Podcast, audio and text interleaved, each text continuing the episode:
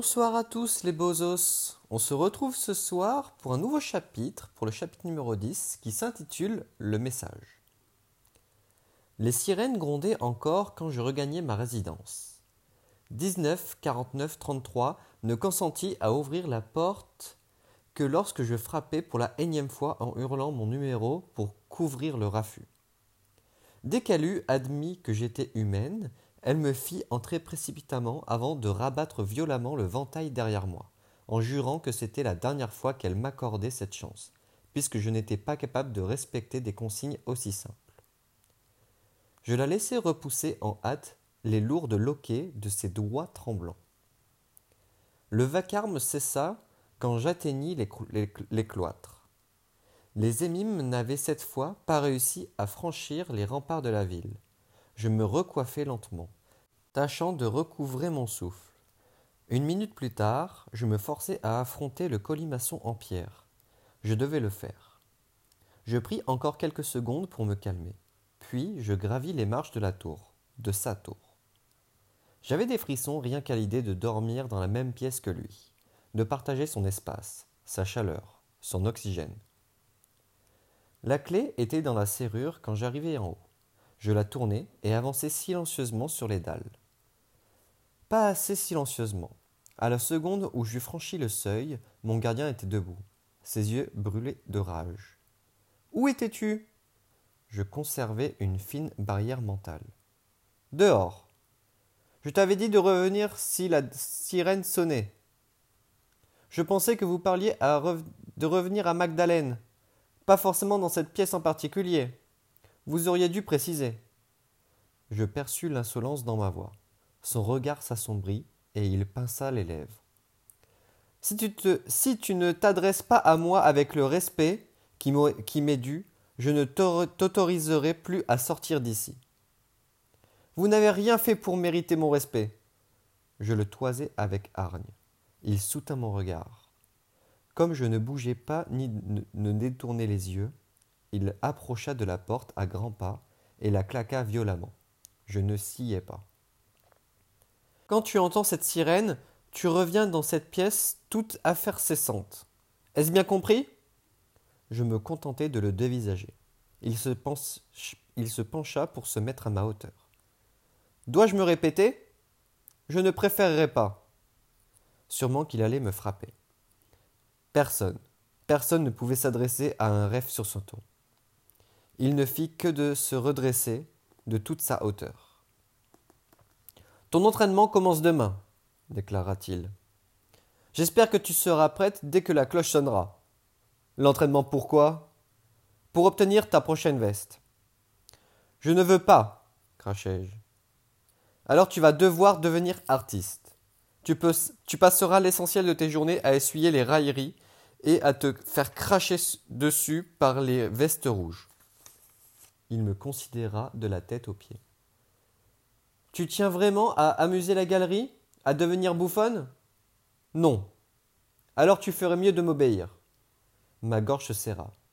Même si je le haïssais de toute mon âme, j'avais toutes les raisons de le craindre encore plus. Je me souvenais de son visage impitoyable dans la chapelle éténébrée. Quand il m'avait dominé pour ponctionner mon aura l'aura d'un voyant lui était aussi vitale que du sang ou de l'eau. Si on me la retirait, je tomberais en choc spirituel et finirais morte ou folle, à errer sans lien avec l'éther. Il approcha de la tenture et l'écarta, révélant la petite porte entr'ouverte qu'il dissimulait. Les amorotiques ont libéré les tâches pour toi. Dorénavant, et sauf indication contraire, tu devras y rester tout le temps. Il marqua une pause. Tu dois également savoir qu'il est interdit d'avoir le moindre contact physique avec moi, sauf à l'entraînement. Et ce, même avec des gants.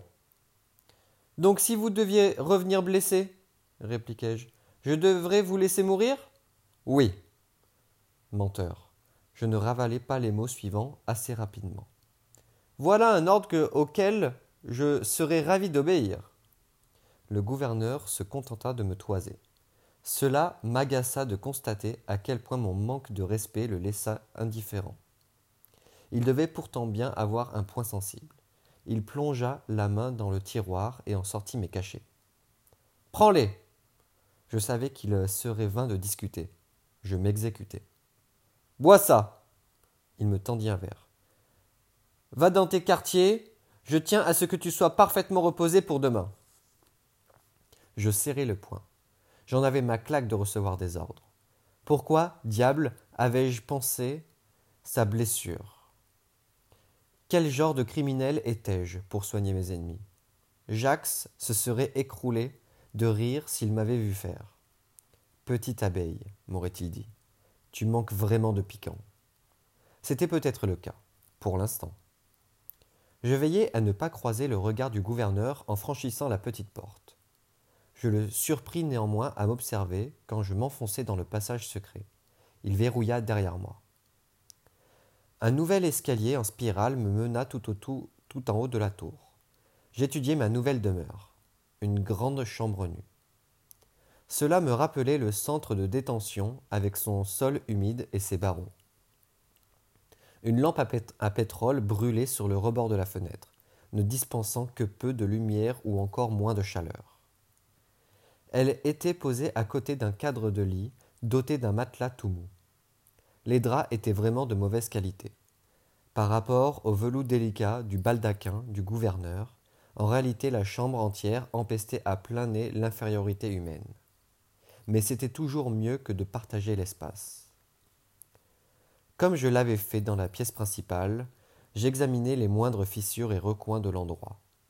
Naturellement, il n'y avait aucune issue. Je disposais en revanche de ma propre salle de bain, où se trouvaient des toilettes, un lavabo et quelques produits d'hygiène. Je songeais à Julien et à sa cave sombre, puis à Alice, grelottant dans sa cabane. Elle n'avait pas de lit, elle n'avait rien du tout. Ma chambre n'était pas jolie mais elle était bien plus chaude et propre que la Bauge. Bien plus sûre aussi. J'étais à l'abri des émimes derrière mes murs de pierre. Elle ne disposait que de rideaux en loques. Comme on ne m'avait pas laissé de tenue de nuit, je me mis en sous-vêtements. Même sans miroir, je voyais bien que j'avais perdu du poids. Le stress, l'intoxication au flux et le manque de nourriture consistante prélevaient déjà leur dîme. Je baissai la lumière et me glissai sous les draps. Sans pourtant ressentir l'effet de la fatigue, je me surpris à somnoler et à penser au passé, aux jours étranges qui m'avaient mené ici. Je, me remémorais notre première rencontre avec Nick. C'était lui qui nous avait mis dans, qui nous avait mis en relation, Jackson et moi. Nick, l'homme qui m'avait sauvé la vie. Quand j'avais neuf ans, peu après mon arrivée en Angleterre, mon père et moi avions quitté Londres en mettant le cap vers le sud, pour ce qu'il appelait un voyage d'affaires. Il avait inscrit nos noms sur une liste d'attente pour que nous puissions obtenir l'autorisation de quitter la citadelle. Après des mois d'expectative, nous avions finalement reçu le feu vert pour aller rendre visite à Gisèle, une vieille amie de mon père. Elle vivait sur une colline raide et caillouteuse, dans une baraque rose bonbon dont le toit tombait devant les fenêtres. La région me rappelait l'Irlande, avec ses grandes étendues sauvages et somptueuses, autant de choses que Sion avait détruites. Au coucher du soleil, comme mon père avait le dos tourné, je me débrouillais pour grimper sur la toiture et aller me blottir contre la haute cheminée de briques. J'observais alors les collines, la cime des arbres jouant avec le ciel, et me rappelait mon cousin Finn et d'autres fantômes d'Irlande, notamment mes grands-parents, dont l'absence me faisait mal à en crever. Je n'avais jamais compris pourquoi ils ne nous avaient jamais accompagnés. Toutefois, ce dont je rêvais vraiment était la mer, cette étendue d'eau extraordinaire, route scintillante s'étendant jusqu'au territoire libre. C'était au-delà de cette mer que l'Irlande attendait mon retour, dans les prairies cendrées, près de l'arbre fendu, que chantaient les rebelles. Mon père m'avait promis de m'emmener la voir, mais il était trop occupé avec Gisèle. Il discutait toujours jusqu'au bout de la nuit. J'étais trop jeune pour comprendre l'atmosphère exacte de ce village. Les voyants étaient peut-être en danger à la citadelle, mais il ne pouvait pas s'échapper dans ces campagnes idylliques. Loin de l'arconterie, les amorotiques des petits bourgs devenaient nerveux. Des soupçons d'anormalité venaient s'immiscer dans ces communautés pourtant très, soudées. Les habitants avaient pris l'habitude de se surveiller les uns les autres, traquant la présence de la moindre boule de cristal ou pierre divinatoire, prêts à appeler l'avant-poste de Sion le plus proche, ou à se faire justice eux-mêmes. Un véritable clairvoyant n'y aurait pas survécu une journée. Et même dans le cas contraire, il n'y avait de toute façon pas de travail. La terre avait besoin d'être cultivée, mais avec les machines, la demande en main-d'œuvre était au plus bas. Les voyants ne pouvaient gagner confortablement leur vie qu'à la citadelle. Je n'aimais pas m'éloigner autant de la maison, pas sans mon père. Les gens parlaient bien trop, épiaient bien trop, et Gisèle leur répondait en les regardant droit dans les yeux. C'était une femme sévère et fine au visage dur. Une bague ornait chacun de ses doigts, et des longues veines saillantes sillonnaient les bras et son cou. Je ne l'aimais pas. Et puis, un jour, depuis le toit, j'avais aperçu un petit paradis, un champ de coquelicots, marre rouge sous le ciel de fer. Chaque jour, quand mon père m'imaginait jouer à l'étage, je m'y rendais et lisais sur ma nouvelle tablette pendant des heures, observant les fleurs d'odeliné autour de moi. Ce fut dans ce champ que j'eus ma première rencontre avec le monde des esprits, l'éther. À l'époque, j'ignorais totalement que j'étais clairvoyante. La normalité était pour moi encore une histoire que l'on racontait aux enfants, une sorte de croque-mitaine au trait mal défini. Je ne comprenais encore rien à cet endroit, uniquement ce que Finn m'en avait expliqué, que les vilaines personnes au-delà de la mer n'aimaient pas les petites filles, les petites filles telles que moi, que je n'étais plus en sécurité. Ce jour-là, je compris ce qu'il avait voulu dire. En me rendant au champ, je perçus la présence d'une femme furieuse. Je ne la vis pas, je la sentis. Je la sentis dans les coquelicots, dans le vent. Je la sentis dans la terre et dans l'air. Je tendis la main, espérant d'une manière ou d'une autre comprendre de quoi il s'agissait. Je me retrouvai soudain au sol, en sang. Ce fut ma première rencontre avec un poltergeist, un esprit rageur capable d'interagir avec le monde corporel. Mon sauveur arriva bientôt, un jeune homme, grand et robuste, aux cheveux blonds platine et au visage avenant. Il me demanda mon nom. Je lui donnai, en bafouillant. Quand il remarqua mon bras écorché, il m'enveloppa dans son manteau et m'emmena à sa voiture. Le logo Sionade figurait sur son t-shirt. Je fus soudain prise de panique quand il sortit une aiguille. Je m'appelle Nick, me dit-il. Tu ne risques plus rien, Page. L'aiguille s'enfonça sous ma peau. Cela piqua, mais je ne pleurai pas ma vision s'obscurcit. Dans la pénombre la plus complète, je me mis à rêver. Je rêvais au coquelicot, poussant difficilement. J'avais jusqu'alors toujours rêvé en noir et blanc, et pourtant je ne voyais désormais que le rouge des fleurs dans le soleil couchant. Elles m'abritaient, se dépouillaient de leurs pétales pour recouvrir mon corps fiévreux. À mon réveil, je me trouvais dans un lit avec des draps blancs. Mon bras était bandé, la douleur volatilisée. L'homme blond se tenait à mon chevet. Je me souvenais de son sourire discret, qui m'avait néanmoins fait sourire en retour. Il avait l'air d'un prince. Bonjour, Page, me dit-il. Je lui demandai où j'étais. À l'hôpital. Je suis ton médecin. Vous êtes trop jeune pour être médecin, répliquai-je. Et pas assez effrayant. Vous avez quel âge? 18 ans. Je suis en formation. Vous n'avez pas recousu mon bras n'importe comment, hein? Il, il éclata de rire. Eh bien, j'ai fait de mon mieux. Tu me diras ce que tu en penses. Il m'affirma avoir averti mon père de ma présence, et que celui-ci arriverait bientôt. Je lui dis que je me sentais mal, il me répondit que c'était normal, que j'allais devoir me reposer pour aller mieux. Je ne pouvais pas encore manger, mais il me promit de me préparer un super dîner. Il me tint compagnie pendant le reste de la journée, ne m'abandonnant que le temps d'aller me chercher des sandwichs et une bouteille de jus de pomme à la cantine de l'hôpital. Mon père m'avait appris à ne pas parler aux inconnus, mais ce gentil jeune homme à la voix douce ne me, faisait pas peur. Le docteur Niklas Nigard, frais et moulu de la citadelle de Sion-Stockholm, me maintint en vie cette nuit-là. Il me permit de survivre au choc de ma, mue en véritable clairvoyante.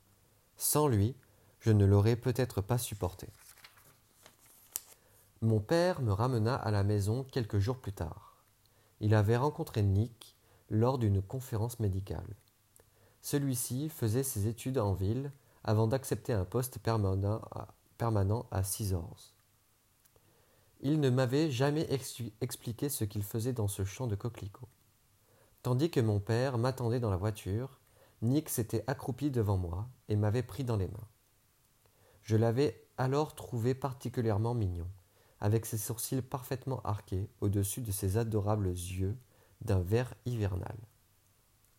Paige m'avait-il dit d'une voix très douce. Écoute-moi bien. C'est très important. J'ai dit à ton père que tu avais été attaqué par un chien. Mais c'était une dame. Oui, mais cette dame était invisible. Sotnos. Certains adultes ne croient pas à l'invisible. Mais vous, oui? avais-je répliqué, sûr de sa sagesse. En effet, je ne veux pas que les autres se moquent de moi, alors je n'en parle pas. Il m'avait touché la joue. Tu ne dois jamais parler d'elle, à qui que ce soit. D'accord, Paige? Ce sera notre petit secret. C'est juré? J'avais acquiescé. Je lui aurais promis la lune. Je l'avais regardé disparaître par la vitre tandis que mon père nous ramenait à la citadelle. Il m'avait adressé un signe de la main. Je l'avais observé par le pare-brise arrière jusqu'au virage suivant. Je conservais encore des stigmates de cet assaut, au milieu de ma pomme gauche. L'esprit m'avait laissé d'autres cicatrices de la main jusqu'au coude, mais seules les premières étaient restées. Je m'étais accroché à ma promesse pendant sept ans. Je n'en avais plus jamais reparlé. Je chérissais ce secret au fond de mon cœur, telle une fleur nocturne, en y repensant que lorsque je me retrouvais seul. Nick connaissait la vérité. Nick en détenait la clé. Pendant tout ce temps, je me demandais où la vie l'avait amené et s'il repensait parfois à cette petite Irlandaise qu'il avait sortie du champ des coquelicots. Et après sept longues années, j'avais eu ma récompense. Il m'avait retrouvé. Si seulement il pouvait en faire autant aujourd'hui.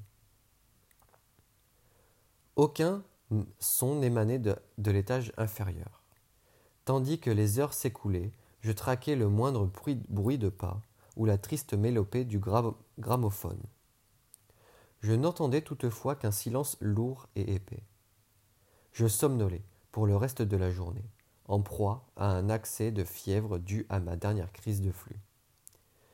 Je me réveillais en sursaut à plusieurs reprises, des vestiges du passé m'éclatant encore devant les yeux. Avais-je déjà porté autre chose que cette tunique, que ces bottes? Avais-je connu un monde sans esprit, ni mort errant sans Émime ni Réphaïm? Un coup porté à la porte me tira de ma torpeur. J'eus à peine le temps de remonter le drap sur moi que le gouverneur entrait dans ma chambre. La cloche va bientôt sonner, m'informa-t-il en déposant un nouvel uniforme au pied de mon lit. Habille-toi. Je le considérai sans un mot. Son regard s'attarda quelques instants puis il finit par tourner les talons en refermant derrière lui. Il n'y avait plus qu'à. Je me levai, lissai grossièrement mes bouclettes en un chignon, puis me débarbouillai à l'eau glacée. J'enfilai mon uniforme et remontai jusqu'au menton de la ferme, euh, jusqu'au menton la fermeture à glissière de mon gilet. Ma jambe sanglait guérie. Le gouverneur parcourait un vieux roman poussiéreux quand je descendis le rejoindre. Frankenstein. Sion n'autorisait pas ce genre de littérature fantastique. Rien qui concernât des monstres ou des fantômes, rien de surnaturel. Mes doigts me démangeaient de tourner eux-mêmes ces pages. J'avais déjà vu ce bouquin sur l'étagère de Jackson, sans jamais trouver le temps de le lire. Le gouverneur le posa de côté et se leva. Tu es prête? Oui, affirmai-je. Bien. Il marqua une courte pause avant de demander. Dis-moi, Page, à quoi ressemble ton territoire des rêves? La soudaineté de sa question me prit de court. Chez les voyants, il était impossible de s'enquérir d'une chose pareille. Un champ de fleurs rouges. Quel genre de fleurs? Des coquelicots. Pas de réponse. Il ramassa des gants, les enfila et, m'invita à sortir à sa suite. La cloche de nuit n'avait pas encore tinté, mais le concierge nous laissa sortir sans poser de questions. Nul n'interrogeait Arcturus Messartim. Le soleil, je ne l'avais plus vu depuis un bail. Il se couchait juste, adoucissant les angles des bâtiments. Luisait d'un halo dépérissant. J'avais supposé que l'entraînement se déroulait à l'intérieur, mais le gouverneur m'entraîna vers le nord, au-delà de la maison amorotique dans, dans une zone que je ne connaissais pas. Les bâtiments à l'orée de la ville avaient été abandonnés. Ils étaient délabrés, leurs vitres brisées. Certains murs ou toits semblaient carbonisés.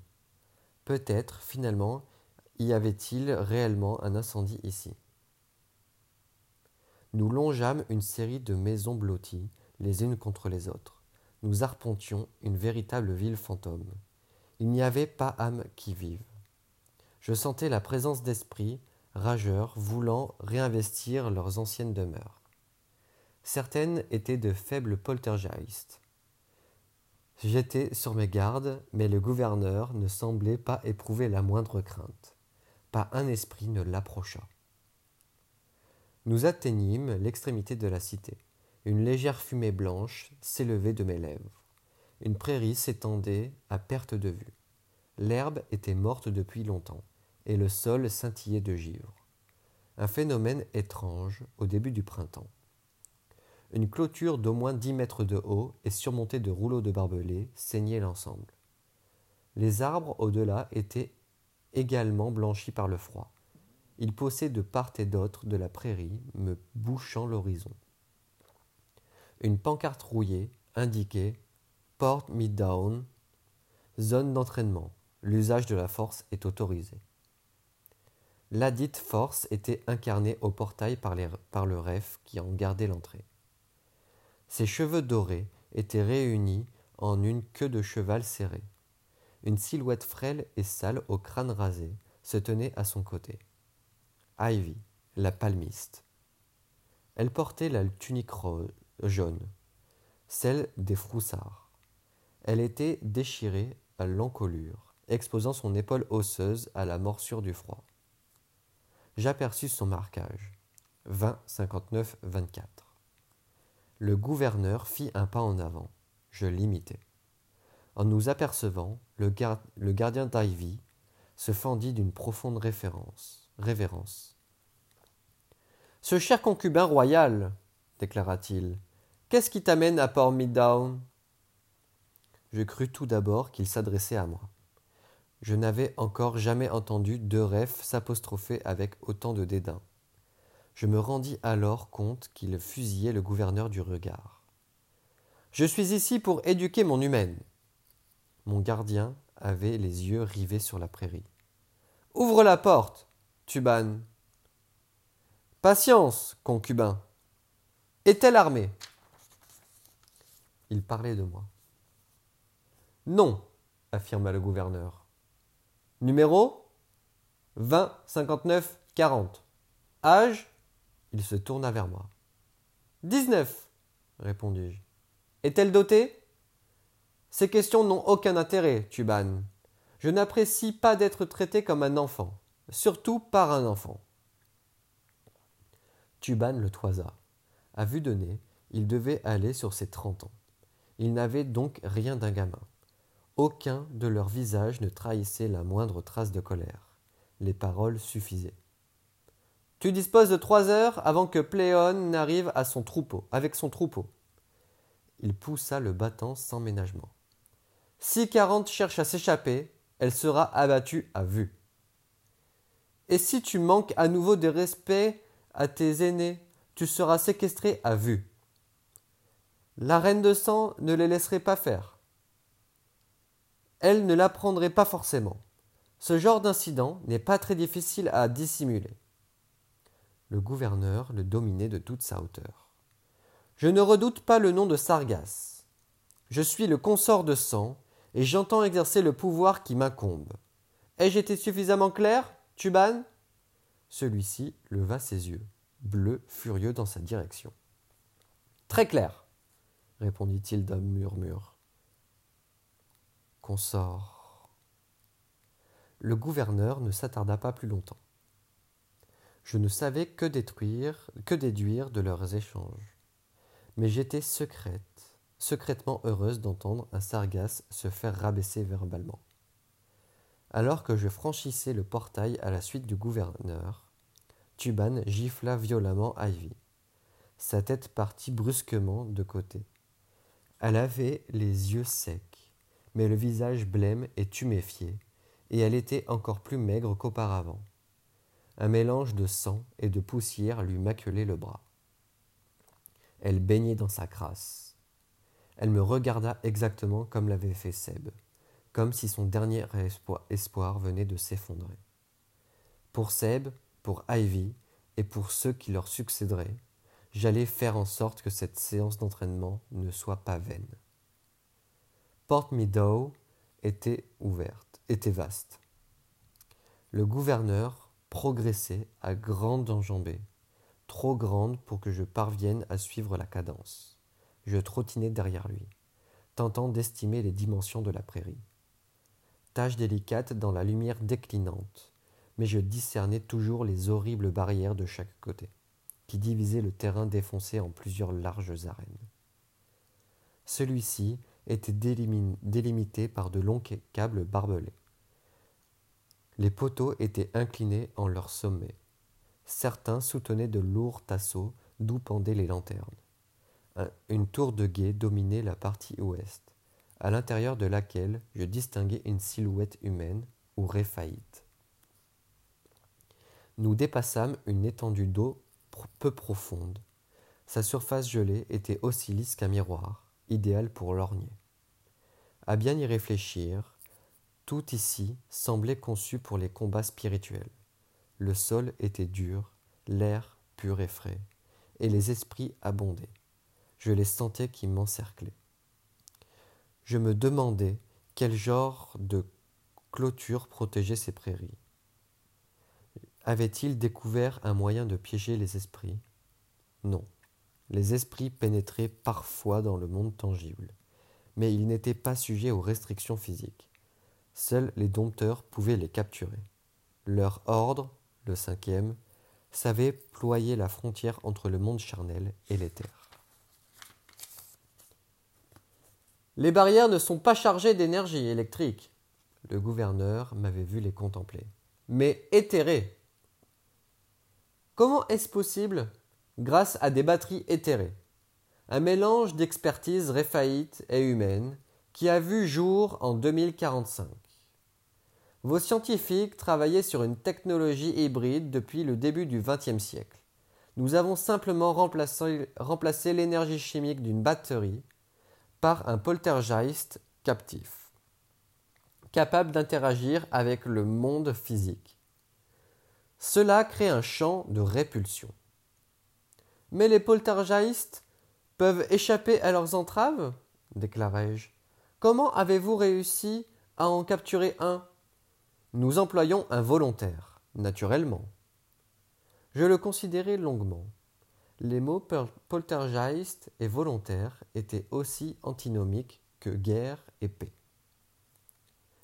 Notre conseil a également permis l'invention de Fluxion 14 et de la technologie de détection radiétésique, renchérit-il, bien que cette dernière en soit encore au stade expérimental.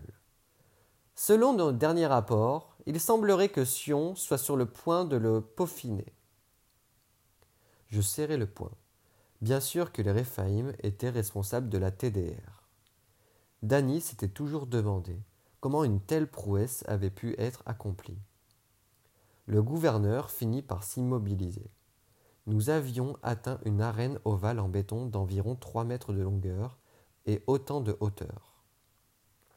Un réverbère à gaz s'illumina non loin. Commençons, décida-t-il. J'attendis. Sans prévenir, il fit mine de m'envoyer un coup de poing au visage. Je l'esquivai.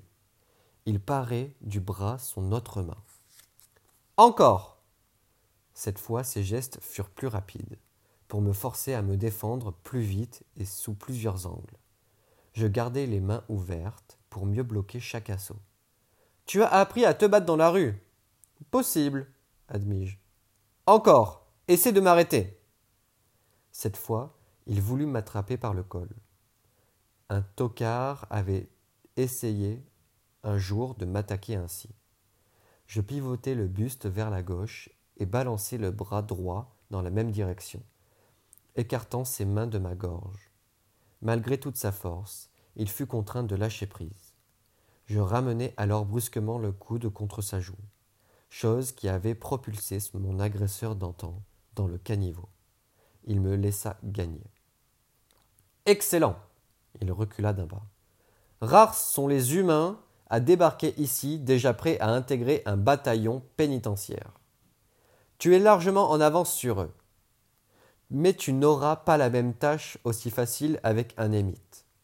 Ton principal atout reste ta faculté à agir sur l'éther. J'avisai l'éclat argenté. Il tenait une lame à la main.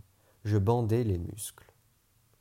D'après ce que j'ai pu constater, ton don semble amorcé par le danger. Il me pointa son arme sur la poitrine. Prouve-le. Mon cœur s'emballa. Je ne sais pas comment faire.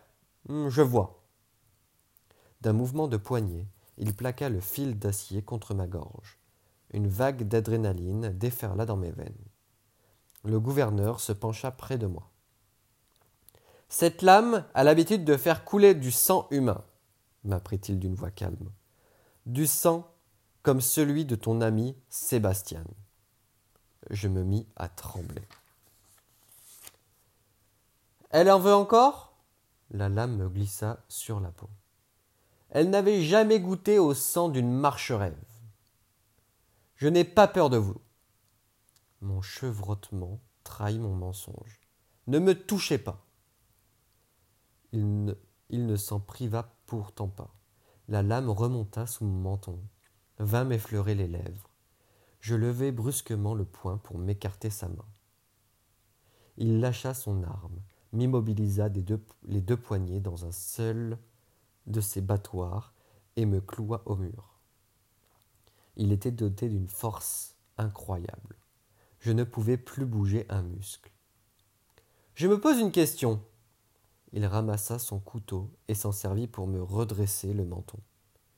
Si je t'ouvre la gorge, combien de temps durera ton agonie Vous ne feriez jamais ça, rétorquai-je d'un ton de défi.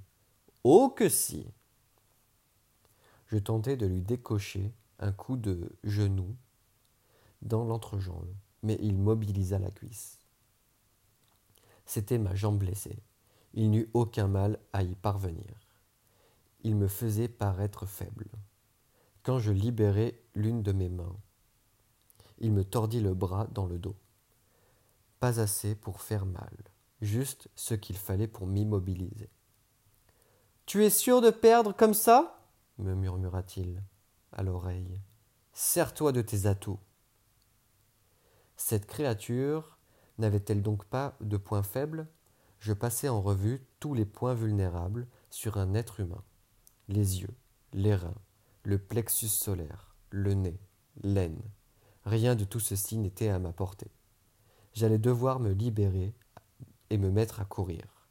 Je mis tout mon poids vers le bas, glissai entre ses jambes et me relevai dans une roulade. Le temps qu'il fasse volte-face, je m'étais déjà élancé à travers la prairie. S'il voulait m'avoir, il allait devoir me chercher. Je n'avais nulle part où me réfugier. Il gagnait du terrain. Me rappelant, me rappelant mes séances d'entraînement avec Nick, je changeai brusquement de direction. Je m'enfonçai dans les ténèbres, à l'opposé de la tour de guet. Une barrière telle que celle-ci devait avoir quelques défauts, une faille me permettant de m'y faufiler. Il me faudrait ensuite affronter Turban. Il me restait toutefois mon esprit. Je pouvais le faire. J'allais le faire. Pour une personne dotée d'une excellente acuité visuelle, je disposais en revanche d'un sens de l'orientation pitoyable. En moins d'une minute, j'étais perdu. Loin de notre ovale de béton et de ses lumières, j'étais bonne à errer maladroitement dans l'immensité de la prairie. Et le gouverneur était à mes trousses. Je courus vers un réverbère à gaz, mon sixième sens frémit quand je m'approchai de la clôture. Une fois à deux mètres du but, j'étais toute nauséeuse. Tous mes membres étaient en coton semblant pourtant peser une tonne. Il fallait toutefois que j'essaie. Je me saisis du câble glacé. Je ne peux décrire avec précision la sensation qui s'empara de mon corps. Ma vision devint noire, puis blanche, puis rouge. Ma peau se couvrit de chair de poule. Une centaine de souvenirs éclatèrent devant moi. Des souvenirs d'un hurlement dans un champ de coquelicots et puis de nouveaux souvenirs également, ceux des poltergeists. La victime d'un meurtre.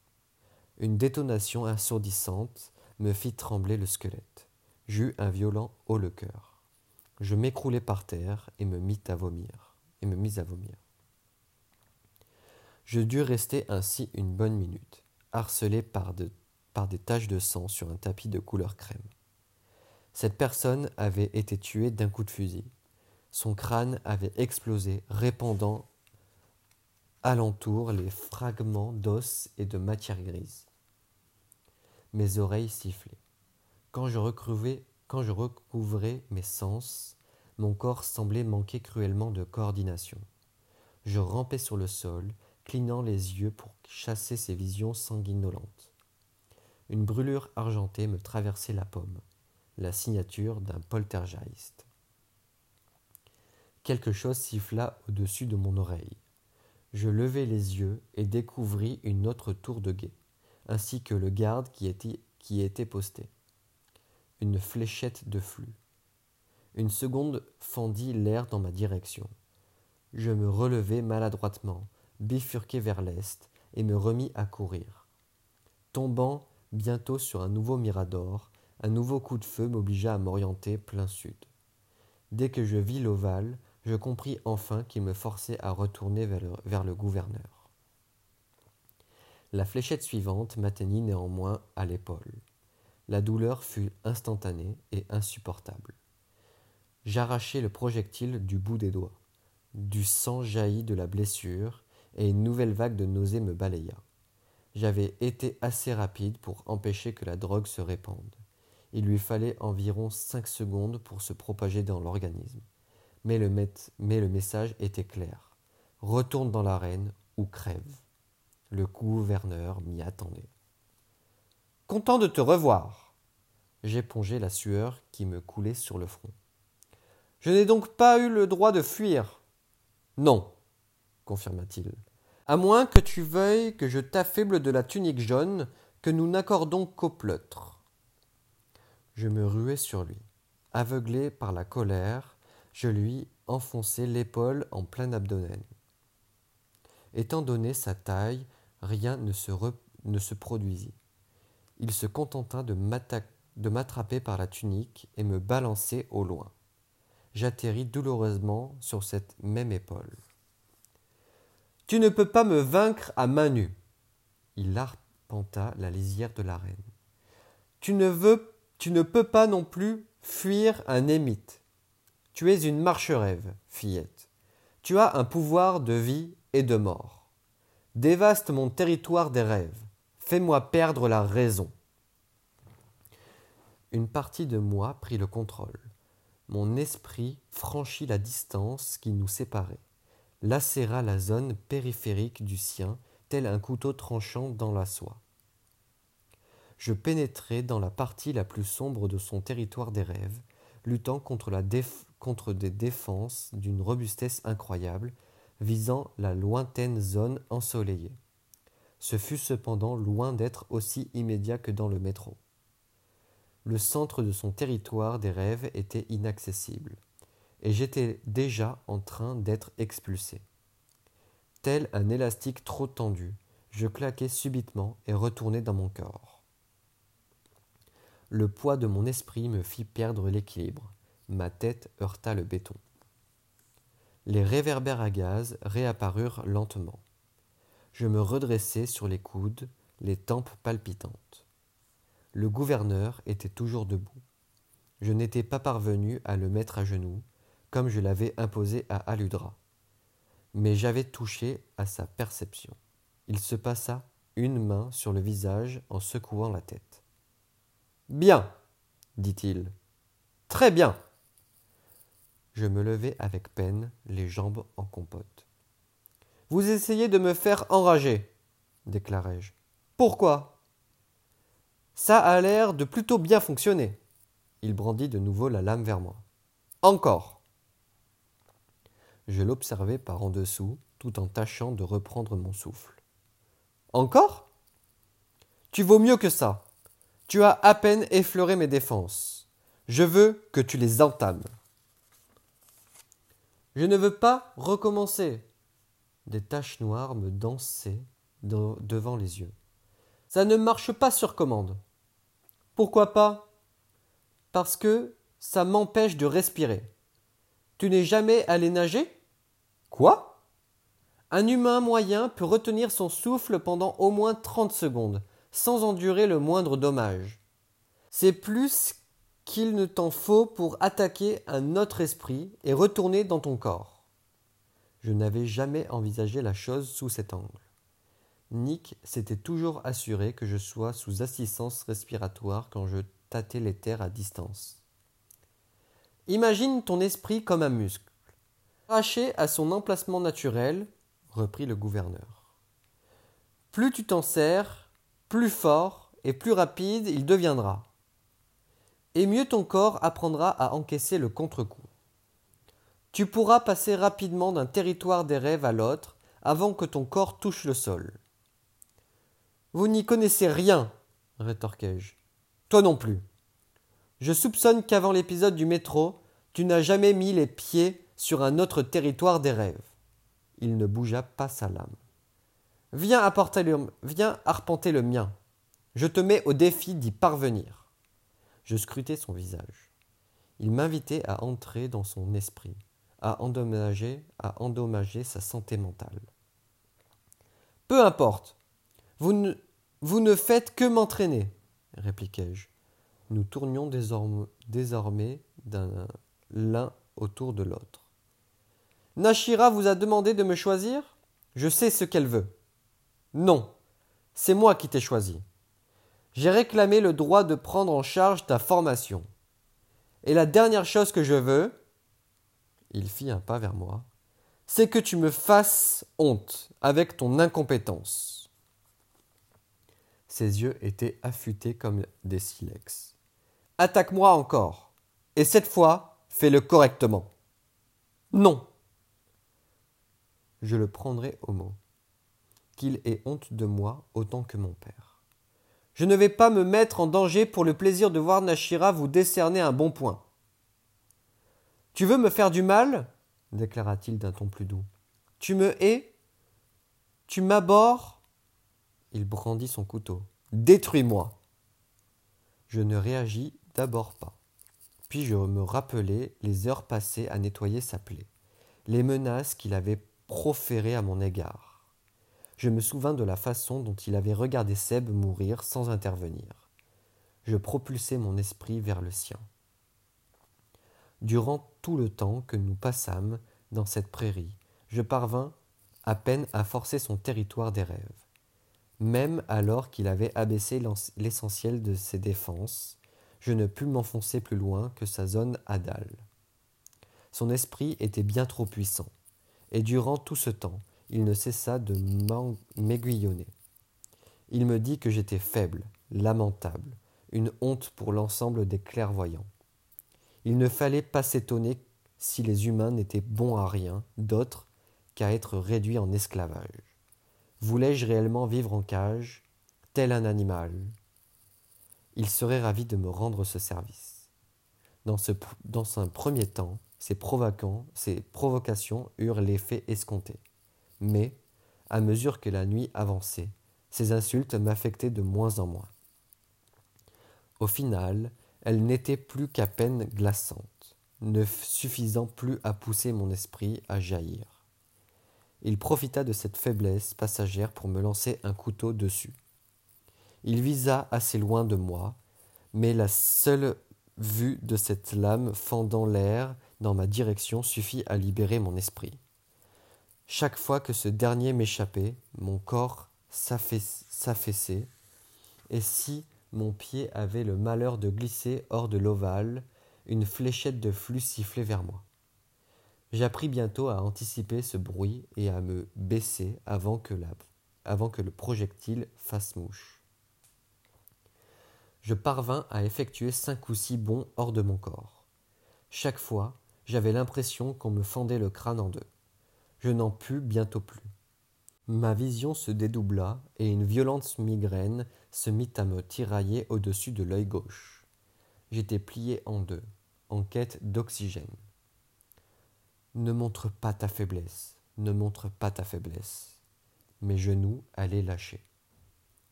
Le gouverneur s'accroupit devant moi et me passa un bras autour de la taille. J'essayai de le repousser, mais je ne contrôlais plus mes membres. Arrête, me dit-il. Arrête de résister. Il me souleva dans ses bras. Je n'avais encore jamais tenté une telle rafale de bonds. J'ignorais si mon cerveau les supporterait. L'arrière de mes globes oculaires m'élançait. Je n'arrivais plus à regarder la lanterne.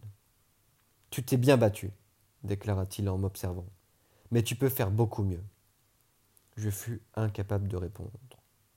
Page Je vais bien, affirmai-je d'une voix mal articulée.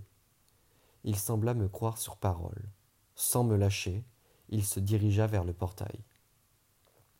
Après quelques mètres, il me reposa au sol. Nous retournâmes en silence jusqu'au sas d'entrée, que Turban avait déserté. Ivy était assise contre la barrière, le visage dans les mains, les épaules tremblantes. Quand nous approchâmes de la clôture, elle se leva et tira le verrou. Merci, Ivy. Elle dressa la tête. Elle avait des larmes plein les yeux. Depuis quand n'avait-elle pas été appelée par son véritable nom? Le gouverneur resta silencieux, tandis que nous traversions la ville fantôme. Je dormais à moitié. Nick m'aurait forcé à m'allonger pendant des heures s'il avait été là, et il m'aurait rabroué d'avoir fourni autant d'efforts. Le gouverneur attendit que nous ayons dépassé la maison amorotique pour reprendre la parole. Est-ce que tu essaies souvent de palper les terres à distance? Ce sont pas vos affaires. Tes yeux évoquent la mort, une mort glaciale. Il évoqua, il pivota pour me faire face. C'est étrange. Tant il brûle quand tu es en colère. Les vôtres aussi changent d'aspect. Comment cela se fait-il, selon toi? Je ne sais pas. Je ne sais rien de vous. Ce n'est pas faux. Il m'étudia des pieds à la tête. Montre-moi ta main. Après une brève hésitation, je lui tendis la main droite. Ma brûlure avait adopté un horrible aspect nacré. Il sortit une minuscule fiole de sa poche, la renversa sur mon doigt ganté et en étala le contenu sur la marque. Celle-ci s'évapora sous mes yeux ébahis, ne laissant pas la moindre trace. Je retirai ma main. Comment avez-vous fait ça? Cela s'appelle de l'amarante. Il rangea sa fiole, puis m'observa à nouveau. Dis-moi, Page, as-tu peur de l'éther? Non, répondis-je. Ma pomme me picotait. Pourquoi pas? J'avais menti. L'éther me terrifiait. Quand je poussais trop loin mon sixième sens, je jouais avec la mort, ou au moins avec de sérieux dommages cérébraux. Jax m'avait prévenu d'entrée de jeu que si je travaillais pour lui, je réduirais mon espérance de vie d'une trentaine d'années environ. Peut-être plus. Tout était question de chance. Parce que l'éther est parfait, affirmai-je. Il n'y avait. Il n'y a pas de guerre ni de mort, car tout est déjà mort. Il n'y a pas d'autre bruit que le silence, et c'est un endroit très dur. Rien n'est sûr dans l'éther, et même l'éther n'est pas exempt de guerre ni de mort. Je considérais son profil tandis qu'il regardait le firmament d'encre. Son souffle ne formait pas de nuages de vapeur, contrairement au mien. Pourtant, l'espace d'un instant, d'une fraction de seconde, son visage eut quelque chose d'humain, un air pensif, presque amer. Puis il pivota de nouveau vers moi, et cet éclat d'humanité disparut. Quelque chose clochait devant la Bauge un groupe de vestes rouges était accroupi sur les pavés à chuchoter rapidement, sous l'œil inquisiteur des Harleys silencieux. Je me tournai vers le gouverneur pour voir si cela l'inquiétait. Si oui, il n'en montrait rien. Il avança droit vers l'attroupement, causant le repli de la plupart des, artistes présents. Qu'y a-t-il? L'une des vestes rouges leva la tête, vit qui avait parlé et la rabaissa aussitôt. Sa tenuque était maculée de boue. Nous étions dans les bois, commença-t-il d'une voix rauque. Nous nous sommes perdus. Les émimes. Ils ont. Le gouverneur le fit taire en l'attrapant par l'avant-bras. Les vestes rouges étaient réunies autour d'un garçon d'environ seize ans. Il lui manquait la main droite. Sa tunique n'était pas la seule à être écarlate. Je serrai les dents. Sa main avait été brisée et arrachée, comme une prise dans une machine. Le gouverneur analysa la scène sans la moindre émotion. Vous dites que vous êtes perdu Quel gardien vous accompagnait? L'héritier de sang. Le gouverneur se tourna vers la rue. J'aurais dû m'en douter. J'étudiai son dos tourné. Il restait debout, sans bouger. La veste rouge tremblait de façon incontrôlable, le visage inondé de sueur. Le pauvre garçon allait mourir si personne n'arrêtait l'hémorragie. Il fallait au moins le recouvrir. Arcturus fit volte-face. Emmenez-le à Auriel ordonna le gouverneur en pivotant vers eux. Que Terrebelle s'occupe de lui. Puis retournez dans vos résidences. Les amorotiques s'occuperont de vos blessures. Je scrutai son visage, en quête de quelques émotions. Je n'en trouvais aucune. Il s'en fichait. Je me demandais bien pourquoi je continuais à espérer. Les vestes rouges soulevèrent leurs compagnons et s'éloignèrent en cherchant dans une ruelle, laissant dans leur sillage une piste de sang. Il doit aller à l'hôpital, m'entendis-je dire. Vous ne savez pas à quel point on va s'occuper de lui. Puis il se tut et son regard se durcit. J'en déduisis que j'avais dépassé les bornes. Je n'arrivais toujours pas à savoir où exactement se situait la limite. Le gouverneur ne m'avait jamais battu. Il me laissait dormir, il m'avait appelé par mon véritable nom quand nous n'étions pas tous les deux. Il m'avait même laissé attaquer son esprit, s'était rendu vulnérable au mien, tout en sachant que je pouvais faire voler sa raison en éclats. Je ne comprenais pas pourquoi il avait couru un tel risque. Même Nick se méfiait de mon don. Considère ça comme un respect salutaire, Sotnos. Tandis que nous retournions vers notre résidence, je me détachai les cheveux. Je faillis bondir à nouveau hors de mon corps lorsque, lorsque d'autres mains que les miennes prirent le relais et déployèrent mes boucles humides autour de mes épaules. Ah. Vingt quarante. Quel plaisir de te revoir.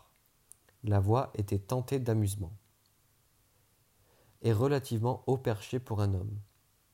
Je dois vous le féliciter, gouverneur. Elle est encore plus ravissante en tunique. Je me retournai pour observer celui qui avait parlé. Je le reconnus sans peine. Il s'agissait d'un médium, celui qui m'avait poursuivi sur les toits en 1-5. Sauf qu'il n'avait cette fois pas son pistolet à flux avec lui. Il portait un étrange uniforme aux couleurs de Sion. Même son visage respectait le code couleur. Bouche rouge, sourcils noirs, la peau blanchie à l'oxyde de zinc. Il devait aller sur ses quarante ans et armé et était armé d'un lourd fouet de cuir. J'étais sûr d'y distinguer quelques traces de sang.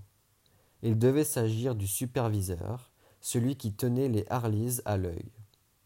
Derrière lui se tenait l'oracle de la première nuit. Ses prunelles étaient déconcertantes. L'une était sombre et perçante, l'autre d'un léger vert noisette. Sa tunique était de la même couleur que la mienne. Le, gouverneur les observa tour à tour. Qu'est-ce que tu veux, superviseur? Pardonnez-moi de vous déranger. Je désirais simplement revoir la rêveuse. J'ai suivi ses progrès avec grand intérêt. Ce n'est pas une artiste. Ses progrès ne sont pas faits pour amuser la galerie. J'en ai conscience, mais elle reste charmante à voir. Il me décocha un sourire. Permets-moi de te souhaiter personnellement la bienvenue à Sheol One.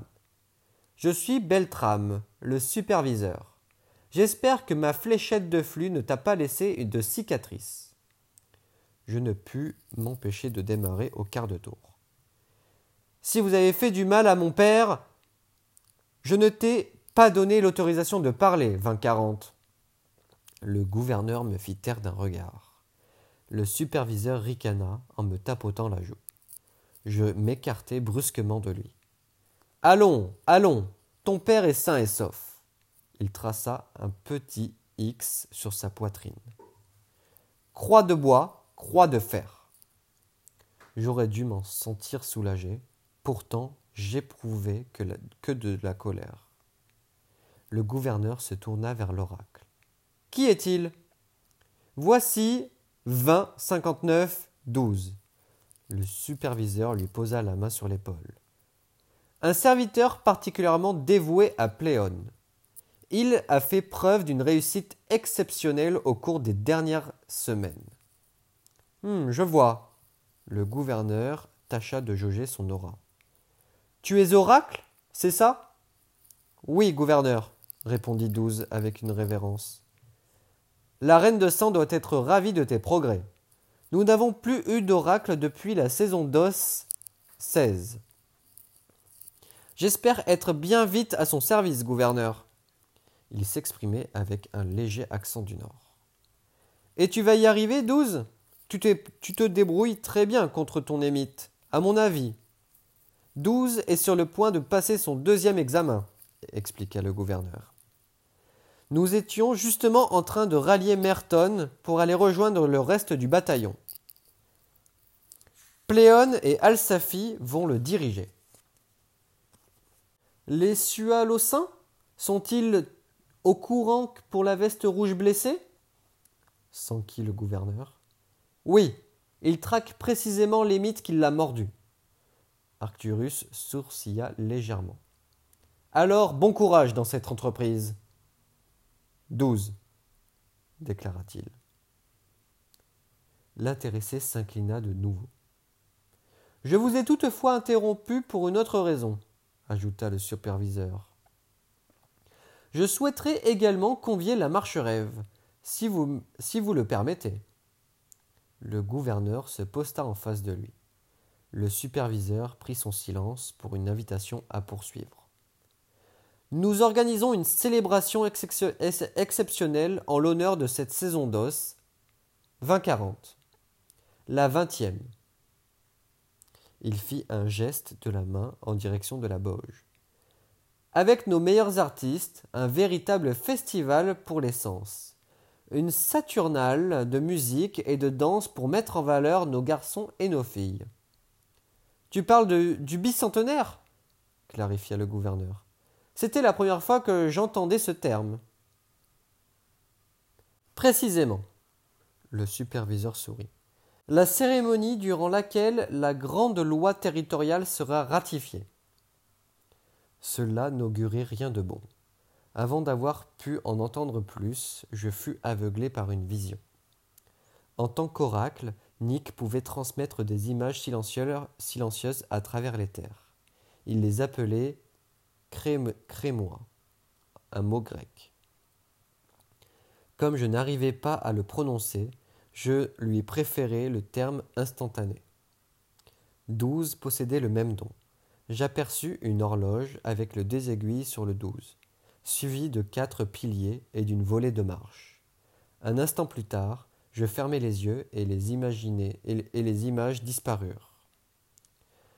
En rouvrant les paupières, je les vis qui m'observaient. Tout cela s'était déroulé en une seconde à peine. En une seconde à peine. Je suis au courant pour la loi, rétorqua le gouverneur. Viens-en au fait. Superviseur, quarante est épuisé. Beltram ne s'offusqua pas du ton employé. Il devait avoir l'habitude d'être détesté. Il m'adressa au contraire un sourire doucereux. Je voudrais proposer à quarante de se joindre à notre démonstration pour le bicentenaire. J'ai été impressionné par sa force et son agilité le soir où je l'ai capturé. Je serai honoré d'en faire mon artiste principal. Avec 1949-1 et 1949-8. J'étais sur le point de refuser si violemment que cela m'aurait sans doute valu un sévère châtiment. Mais le gouverneur ne m'en laissa pas le temps. En tant que gardien, je l'interdis. Je levai les yeux vers lui. Elle n'est pas, elle n'est pas une artiste, et à moins qu'elle n'échoue à ses examens avant le bicentenaire, elle restera sous ma supervision. Le gouverneur toisa le superviseur de toute sa hauteur. Quarante est une marche-rêve. La marche-rêve que tu as été chargé de ramener dans cette colonie. Je ne la laisserai pas défiler devant les émissaires de Sion comme une vulgaire diseuse. C'est une tâche destinée à tes humaines, pas aux miens. Le superviseur ne souriait plus du tout. Très bien. Il se fendit d'une révérence sans un coup d'œil à mon intention. Viens, douze, ton défi t'attend. Douze coula un regard vers moi, en dressant un sourcil, un sourcil interrogateur. Je hochai la tête. Il tourna, il tourna les talons et emboîta le pas au superviseur. Il se dirigeait vers la Bauge à une allure soutenue. Le gouverneur me scruta avec intensité. Tu connais cet oracle? Non. Il ne t'a pas quitté des yeux un seul instant. Pardonnez-moi, maître, mais n'ai-je pas l'autorisation de m'entretenir avec, avec d'autres humains? Il m'observa plus, plus longuement. Je me demandais si les rêves comprenaient le concept de sarcasme. Si finit-il par répondre. Tu en as le droit. Puis il repartit sans rien ajouter. Eh ben, merci beaucoup les bozos euh, de m'avoir écouté à travers ce chapitre 10. Euh, on se retrouve très vite pour euh, le chapitre 11. Merci, au revoir les bozos.